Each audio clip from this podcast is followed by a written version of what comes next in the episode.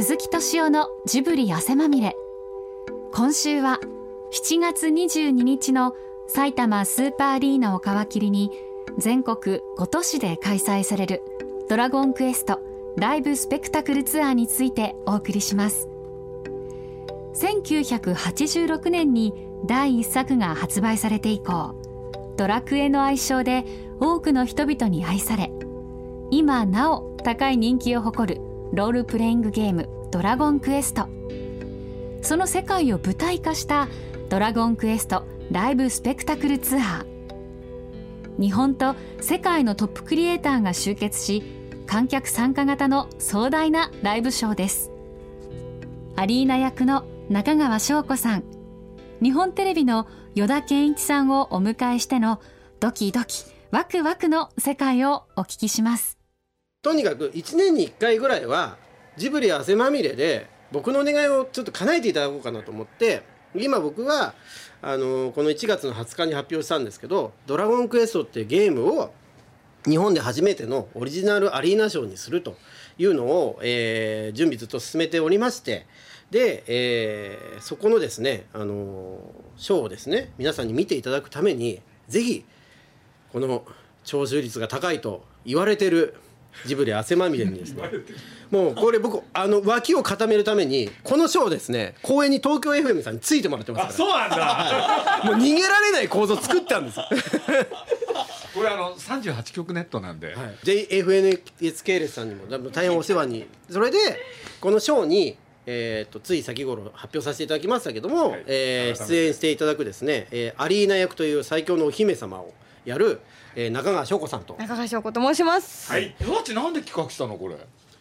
これですねあのー、ドラクエ好きだったの？僕大好きでしたよ。あの良いロールプレインゲームって呼ばれるものいっぱいあるんですけど僕の中でちょっと「ドラゴンクエスト」って特別な作品でそうなんだ、はい、当時「週刊少年ジャンプ」で知るんですけど、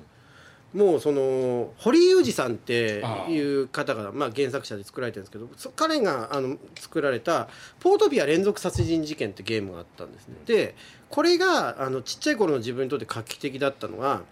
その小説を読むようにミステリー小説を読むように物語が進むんですけどその主人公は自分だっていうものだったんですね。で結構その最後に劇的な結末があるんですけど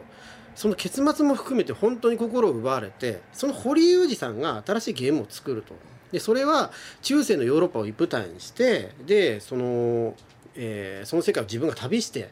魔物を倒すような話なんだっていうのをまあ聞いてすごく興奮してでしかもキャラクターのデザイン鳥山明さんがやってるみたいなので当時「ドラゴンボール」とかでも鳥山さんもすごかったのでいやそんな夢のようなゲームがあるんだろうかって言ってでハマって僕あんまりハマったので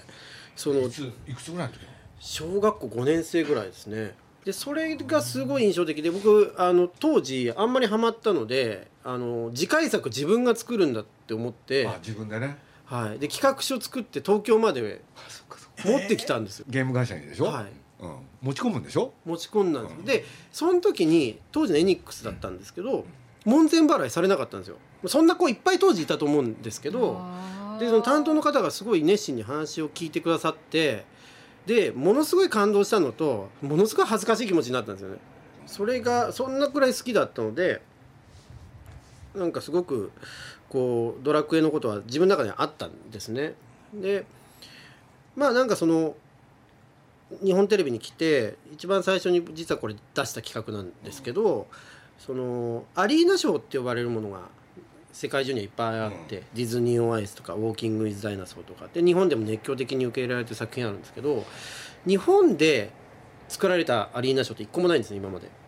あオリジナル。オリジナルが一個もないんですよ。でやっぱりそれってすごいあのお金もかかりますし大体世界でやってるアリーナショーってお金かけた分世界ツアーするのでそこで元を取る構造なんですね。でみんな多分やらずに来たと思うんですけど僕はまあライブエンターテインメントで一つその日テレの中でも仕事を極めていきたいなと思ったのでそのアリーナショーを日本で初めて作れないかなと。これ実は鈴木さんにはもう絶対うまくいかないってもうずっと言われていて。だって絶対そう思ってたもん。で多分ね今でも思ってるんですけど。やっぱりその辺のこう鈴木さん読みの人なので鈴木さんがうまくいかいかないという時って僕あのいつも基準は1個しかないと思ってるんですけどその作品そのものが面白いかどうかとかそこにファンの人がどれくらいいるかとかって鈴木さんにはあんまり関係ないんですよ。むしろその作品と今の時代が関係あるかどうかなんですよであればその作品は受け入れられるだろうっていう切り口なのであのその作品がつまらないからとかそうそういう言い方でその作品がうまくいくいかないって言い方鈴木さん絶対しないですね。だからジブリ作品って多分時代とともにあったのはそこなんですけど僕がこれこそ3年前ぐらいにこういうアイデアを鈴木さんに話した時は全然ダメでしたし多分その時にやってたらもしかしたら今より全然悪い結果で進行してるかもしれないんですけどちょっと時代が変わってきたのは何が変わったの？あのファンタジーっていうものの捉え方がこの数年でまた変わったと僕すごい思ってるんですね。でそれこそ震災があった後とかに宮崎駿さんが本当強烈に言ってて僕も心から賛同したんですけど要するにファンタジーの時代じゃなくなったんですって言い方を宮崎さんしててで現実がその何て言うか過酷だった時代にその自分の思いをこう託す場所として現実の映し鏡としてあの存在するファンタジーが愛された時代と今はどちらかというとそのファンタジーそのものの中に生きる人とかがいてでその過酷な時代の生きるためのこうツールじゃなくなっているとファンタジーが、まあ、時代が明らかに変わっていていい悪いじゃなくてそういう時代なのでファンタジーって手法でそのアニメーションとか作ってもそれは今の時代と合わないんじゃないかってでその挙句にまあ震災とかも起きてよりそういうことってはっきりしてきたっていうようなことをおっしゃってたのがあって僕はすごいそれ納得いったんですよね。で一旦そこはあったと思うんですよ状況として絶対。あったと思うんですけどまたそこからちょっと変わってきたなと思うのはその現実逃避っていう意味のファンタジーじゃなくてファンタジーが持っているその世界観とか、えー、そういったものをあの使ったエンターテインメントっていうところに見せられてる人がまた増えていてで例えば「世界の終わり」っていう、まあ、中高生とかに絶大に支持されてるバンドとかがあるんですけどあの彼らのライブの演出とか音楽の作り方とかってことでもファンタジーってすごい大事なキーワードにしてたりするんですね。で今一個ショーを作る時とかにもライブの演出とかでもファンタジーっていう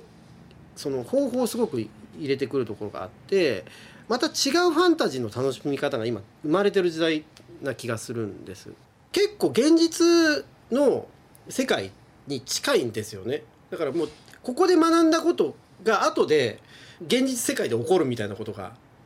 あるのがドラクエの面白いところだなと思ってあるあります。すっごくあります。その昔大人の人がおじさんがゲームは人生の時間の無駄だって言った人のことをすごくなんか えーってびっくりしたのが子供時代にあってむしろイマジネーションの糧でありイマジネーションを与えてくれつつ人生はロールプレイングって堀井裕二さんってドラクエを作った方が最初からおっしゃってたんですけどそれってすっごくその子供の時は単純にモンスター倒して強くなっていく喜びだったんですけれども実際にこう出会いがあって人との出会いとあとこれって意味あるのかな今やることに意味があるのかなって思いながらやったことも結果後に全然違う時に役に立ったりとかあと悲しいこともその体験があるからその先がうまくいくスイッチになったりなんか全部がドラクエとしてあの考えるとすごく自分も今回「ドラクエ3」の世界が父と子の物語父から子に思いを託すっていうお話を依田さんが先日したのがすごく印象的で自分自身もごめんなさいあの最近すごくドキッとしたのがその父は亡くなって、えっと、32で亡くなって私が9歳の頃にだったのであんまり直接話したりは物心もついてなかったんであんまりできなかったんですがその亡くなってずしばらく経って自分が大人になってから同じような仕事をするようになりでもいない父のことなんて嫌い考えないって思ってたのが不思議と父がコンサートしてた場所でコンサートするようになったり異常に足跡をたどるようなことになっていて子供の時気づかなかったんですけど「ドラクエ5」っていう初めて遊んだドラクエで子供の時にあの父が目の前で亡くなりで大人になってその父が通ってた場所にたどり着いて父の残した意思の書いてある手紙といつか勇者様にこの剣を託してくれって置いてあるものを見つけてっていうのを最近もう一回やったらうわーって追体験ドラクエに人生が追いついてってる感じがあーってなんかいろんな遊ぶたびに子供の時は見えなかった発見が大人になって見えてきたりがすごいありますね。そうねでもね人生はロールプレイングってすごいいい言葉だなと思ってて結局社会に生きてる限り演じる要素ってあるじゃないですか。本当の素ってなんだっていうことで言うとじゃあ家でだらっとしている誰にも見られない自分がじゃあ素なんだとしたら人と接してる時は自分はそのある役割を演じるわけですよね。それそれを礼儀作法と呼んだりあのいろんな言い方があるかもしれないけど最初から本物の自分っていうのはどっちかっていうとなくてここにいる人自分は A ここにいる自分は B でそれ全部本当みたいなことだからそれこそさっきのハロウィンじゃないけどそう演じる自分も自分っていう価値観に変わってきてるような気がする。僕だから今回チラシ作る時に普通だとあの役者の顔出して でこの人たちがやりますっていうのがその舞台の王道だと思うんですけどそれやめたんですよ。でもいろんな言われ方されてもう反対もいっぱいされたんですけど誰が演じるかっていうことをスポット当てないチラシにしたんですよね。でもそれドラクエがそうですね。ドラクエが、ロールプレインゲームなんかなんかよく特徴的にして言われるのはファイナルファンタジーの違いは主人公がわからない。で主人公喋らない。主人公話しかけられるんだ 自分は答えない、はい、いいえしか言わない。いやはいそうはい家しかいないんですよね。いやなくてだからすごく感情移入しやすいような作りになってますよね。あのアニメとゲームってよくな並べて語られるじゃないですか。アニメやゲームって言い方しますよね、ですごくでもいい作品になればなるほどそういう力があると思うんですけど現実に跳ね返す力があると思ってるんです。ドラクエもそうだしその宮崎さんの作品も僕そうだと思っててで要するにその宮崎作品から人生学んだ人っていっぱいいるわけですよね。だけど作った当の本人はあのできるだけ俺の作品見ないでくれっていうわけですよ。その繰り返し。そのトトロ100回見る暇があったら外で遊んでほしいっていうのは宮崎さんのメッセージなんですけど100回遊ぶあ外で100回遊ぶよりもトトロ100回見る方が自分の人生に役に立つって思ってる人やっぱたくさんいてでそれに助けられてる人も実際いると思うんですよね。だ強い作品ってそういう力がやっぱあるんだなってなんかそのゲームとかアニメって一括りできないところにジブリ作品もそうだし僕の中では個人的な体験としてはドラクエとジブリってそういう意味では他のアニメーションやゲームと自分の中では違うのはそういうところなんですよね。うんなんか全部魔物とか呪文があるかどうかぐらいで全部ドラクエに置き換えれちゃうななんてあのすごくいつも思うんですけどその感動したのが堀江裕二さんが5ドラクエ5の時に5ってすごくストーリーがあって主人公が勇者ではないけどお父さんと一緒に旅してるけどお父さんと死に別れ友達も唯一いた友達と別れ一人ぼっちだけどついに結婚した。結婚した嫁とまた引き裂かれ。子供の可愛い時期見れず不幸の連続なんですけど最後にはすごく全部こう父から受け取り受け継いだ意思を子孫に託し子供が勇者となって家族で魔王を倒しみたいな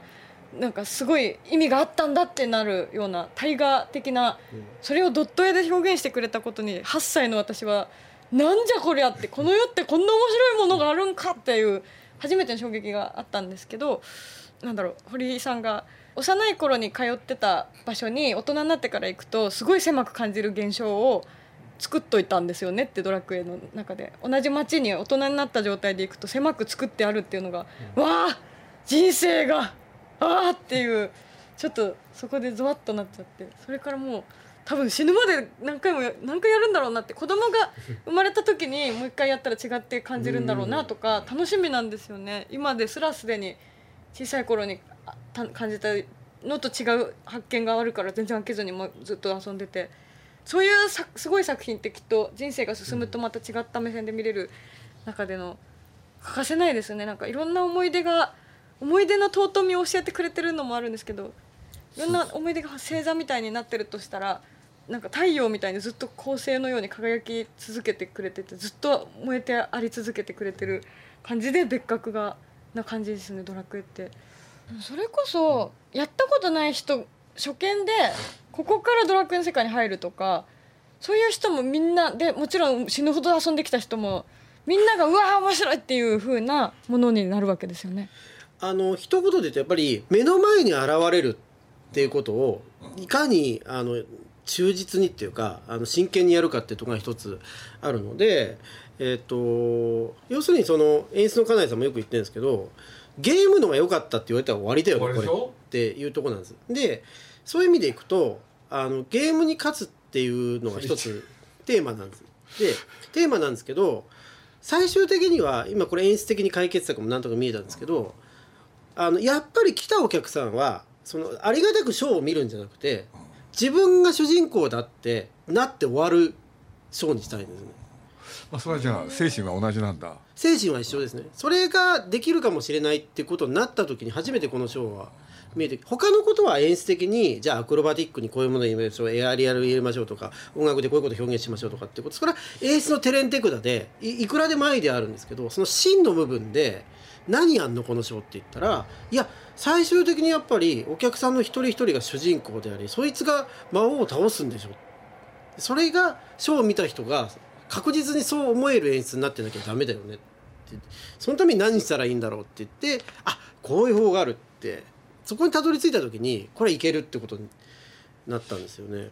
最初は大きな場所でアリーナショーを作りたいってとこから始まってるんですけどものすごい小さなことを実は今やろうとしてるんです最後は なので大きな場所が必要だったんじゃなくてこのお話を届けるためにあるその名前を託すもの託されるもの親の思いだったりそれを受け取る子の思いっていうところがこの物語の中心なのでそれが最後の物語のピークになるところでもあったりするんですごい小さな話になってるのが今面白いんですよねこれ。その小さな話やるためにお金いっぱいかけるんでしょ？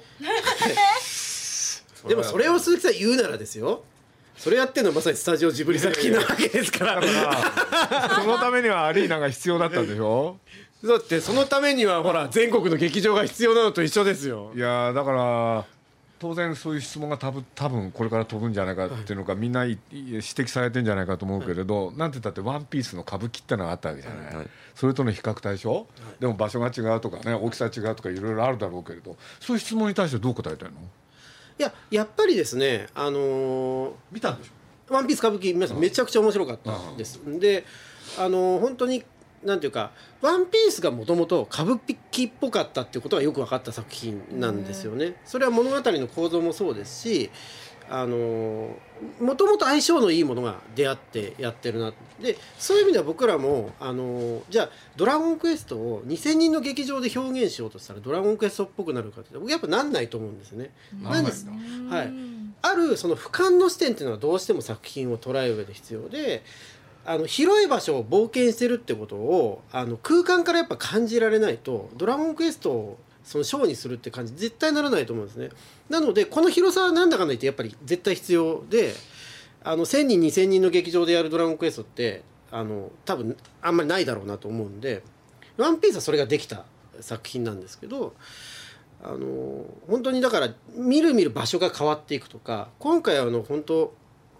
あのステージデザインでレイ・ウィンクラーさんっていうあのロンドン五輪とか北京五輪の開会式とかレディー・ガガとかワンダイレクションツアーの、はい、デザインをしてるあの人がイギリスの Stufish って会社を率いてるんです。彼が作ってくれるんですけどお客さんはあのその場所にいながらどんどん場所が変わるようにあの感じられなきゃいけないっていうのでもう会場中にロールスクリーンっていう幕をバーッとこう遮幕をですね垂らしてでそこに次から次映像が投影されて役者たちもその中をこう宙を飛んだりとかっていうアクションを見せることであの日本と大体なんか少し見えるよね。はい。日本のアリーナの釣れるその荷重の限界までするのであのそうなんですだってワンピース見に行った時にねちょっと休憩のために外出たら、はい、後ろから「鈴木さん」って言われたの、はい、誰かなと思ったらワンピースのスタッフ、はいはい、それいつも押井守作品で活躍してる男だったのよ、えー、そんな人呼んできてやってたんだと思って、うんうん、それこそ宮崎駿さんの言葉でアニメーションにとって美術とは何かって言い方があってそれは映画の格を決めるもんだっていうこと僕すごい好きでだからこれは実はそのライブでも一緒だと思ってて美術がそのショーの格を決めると思ってるんですね。そういうのがあると見たくなる、はい堀裕二さんが言ってました。最初そのドットなのにみんなこんな好きでいてくれてるのって鳥山明さんの一枚立ってるキャラの絵を見て勝手に想像してくれてありがとうって言ってました、うん。すっごいしてましたよね。だってそれでめちゃめちゃ本当に好きなんだね。あのアリーナの絵を描いてドラクエファンクラブの開放誌にイラストがいっぱい載ったりとか。お姫様になりたかったんだ。いや、ま、なるなんて思ってないですけどすごく好きで絵を描いて漫画を投稿したりしてました。アリーナの話のとか今回もそういう意味ではすごく再現はちゃんとやるんですけど、そこのもう一個先に行かないといけないっていうのがあって例えで言うとあの世界名作劇場なんなきゃいけないんですよ。それハイジだってね赤毛のアンだってトム・ソーヤだってあれがスタンダードじゃないですか。で見た瞬間にこれがトム・ソーヤだここれが 赤毛のアンだってもう100人見たら100人がぜこれだよねって思えるものってそのある再現をしてるんだけどその向こうでなんかこう獲得してる表現があってそうするとそれがあのスタンダードって呼ばれるものになるんじゃないかなっていう気がすごいするんですよね。まあその演劇とライブの中間ぐらいなことを常にやっていくんですよ。で普通に舞台行くと静かに見てるっていうのはまあ基本なんですけどお客さんとのやり取りがむちゃくちゃ多いのでそこ 3, 3の世界がはい。ベースで、ベースでお客さんとこうかなりやり取りしますね今回センターステージなのでむちゃくちゃ遠いわけじゃないですけどそれでも小さく見える。だけどそれがなんていうか見にくいってことじゃなくてそこでや役者がやってることとか全体を見ながら自分の脳みそが補ってる部分っていうことで見てもらいたいショーなんですよね。だからその、うん、今時のアリーナ使ってやってる表現とかとはちょっと違いますね。ただ大阪城ホールにしろ横浜アリーナにしろセンターステージでかついろんなところにステージがあるのでめちゃくちゃお客さんは近く感じると思う、なおかつどこに座ったかによって全然、そう。全体の構造が見える面白さっていうのはむしろドラクエっぽいかもしれないですね、うん。それが。そうそう。だもう一個僕課題として考えたのは要はななんとなくこうお客さんを持ってる役者さんを並べてとか今この人が来てるからみたいなのは今回実はやめようと思ったんですね。であのもちろんそのファンの方って厳しいので常どこまでも誰なんでこの人がやるんだっていうのは必ずつきまとうんですけどしかしあの納得度っていうことでいくと少なくともやってる当人の納得度が非常に高いもののがいいだろうってところで僕はそのお二人にお願いさせていただいたのは、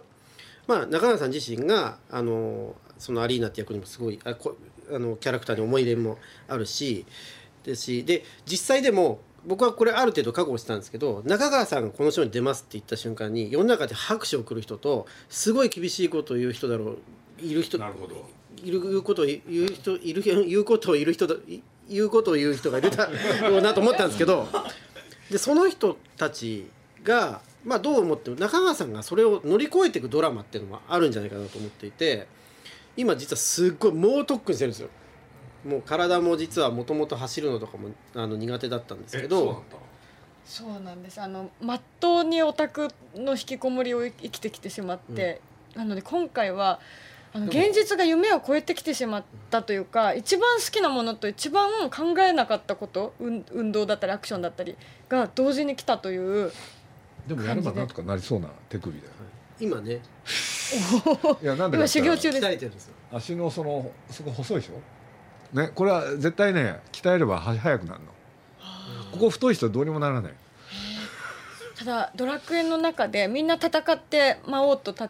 戦うために修行してるキャラクターたちなんですけどアリーナは女の子の中で最も姫なのに壁を蹴破って外の世界に出て武術大会で優勝してもう誰しもがパーティーに入れて戦ったみんなが大好きなキャラクターということであのまず堀井裕二さんがあの「ドラゴンクエストの」が初めて声がつくゲームが昨年発売されたんですがその時に中川翔子ちゃんに「アリーナで」ってメールでオファーをいただいて。あそうなんだ。びっくりしたんですがファンだからこそ許せないところがあるんですよね。こう芸能人がの感じが出ちゃってる感じとかが。アニメでなんか顔が浮かびすぎちゃうのって許せなかったりとか。ゲームゲームでましてや20年以上ずっと「ドラクエ」って想像だけで補って愛してきたものに声がつく。革命的なところで。だから難しかったんですけどでもボイスを取る時にも誰もが納得する何種類か取っていく中であこれだっていうのが一致す満場一致するボイスってあるんですよね同じセリフの中でも。つまりそれだけアリーナはこういうものだっていうのがなんとなく共共通してる意識がある。そこに愛だけじゃダメでスキルとかアクションとかもちろん一番アクションできるぐらいのキャラクターそうですね。中川さんだから実は声優としては僕すごい本当に前からすごいなと思ってたんです。でとそこはもう多分演技をした時にも とてつもないパワー発揮するんじゃないかと思ったんですけど今体はあの課題があるので鍛えなきゃいけないんだ、はい、でもすごい今真剣に取り組まれてるのであのこの7月までに中川さんがいとも簡単にそれをできるところまで登ってもらいたいなと思っててあのできたでしょすごいでしょじゃなくて最初からできる人としてそこにいたようなはい登場してもらうために今大変ですよね。このドラクエヒーローズで初めてドットじゃなくて立体になって、うん、あこういう質感だったんだこのキャラこんな顔してたんだとかが分かったのが画期的だったんですけど、うん、何より今まで流れてきた歴代の音楽杉山浩一さんが作った音楽の素晴らしさがどの楽曲も杉山浩一さんが作ったものであり絶対にドラクエでありっていうのがあったからすぐすんなりあドラクエだって入れて今回もそのドラクエの楽曲が惜しげもなくきっと使われて、ね、あと、ドラクエあるあるがあまりにも発明が素晴らしい発明がありすぎて呪文使う時も今新しいゲーム作ったら炎の呪文メラとか唱えた時にメラって言ったらただ炎のボーっていう音だけだったかもしれないのに1個テレレレレレレっていうドラクエの呪文使った効果音っていうのがファミコンの頃に発明されてたおかげでわあドラクエだってなるっていう。なんかそのなんかど全部ドラクエあるあるみたいのが目の前で起きると何が起きるんだろうって。それこそあの前久石譲さんのコンサートでマーチングの子たちが100人ぐらい出てきてでもうその演奏を聞くだけで泣いちゃったようなそれで今回もそれをねやりたいと思ってあの全国の強豪の高校のマーチングバンドの子たちに出てもらって100人単位ぐらいで出てもらうんですけど各地の本当強い学校が出てきてドラクエのテーマを演奏するっていうのもやるんですけどね。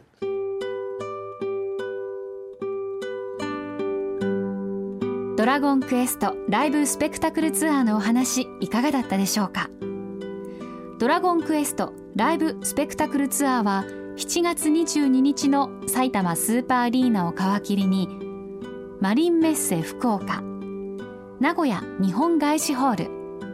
大阪城ホール横浜アリーナと全国5つの会場で開催されます。鈴木敏夫のジブリ汗まみれ。この番組はウォルト・ディズニー・スタジオ・ジャパンローソン。アサヒ飲料。日清製粉グループ。au ブルボンの提供でお送りしました。